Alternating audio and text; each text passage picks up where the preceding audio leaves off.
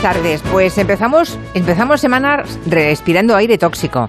Y no me refiero a las imágenes terroríficas de los crímenes de guerra de Rusia que van ocupando las portadas de todos los medios, aunque desde luego nada es más tóxico que la guerra y sus consecuencias. No, respiramos aire contaminado en sentido literal. Lo dice un informe de la OMS hecho público esta mañana. El 99% de la humanidad respiramos mierda. Siento decirlo así, pero es que es lo que hay. Y volviendo, el 99%, ¿eh? Y volviendo al terreno de la metáfora, hoy se respira otro aire en el Partido Popular, aunque aún no se ha analizado su composición. Eso lo iremos viendo.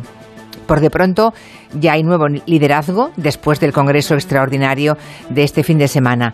Vimos la despedida de Pablo el Breve y la llegada triunfal de Alberto Núñez Feijóo. ¿Qué hay en sus formas y contenido que apunte maneras y de pistas? De momento, la nueva ejecutiva demuestra más querencia por la periferia que por el centralismo castellano habitual de los conservadores españoles.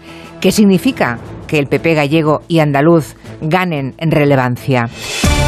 Analizaremos todo lo que ha dado de sí este fin de semana popular en el gabinete. Vamos a preguntarnos qué mensajes envía Feijó con esos nombramientos, si estamos ante un PP más periférico y menos centralista, si se han cosido las heridas, si sangra alguna aún y cómo va a librarse Feijó de la presión de la extrema derecha. Nada le gustaría más al nuevo líder que galleguizar la política nacional hasta borrar a Vox, pero ¿cómo va a hacerlo? Nos lo preguntaremos en compañía de Julio Leonar, Ignacio Guardans y Javier Gallego.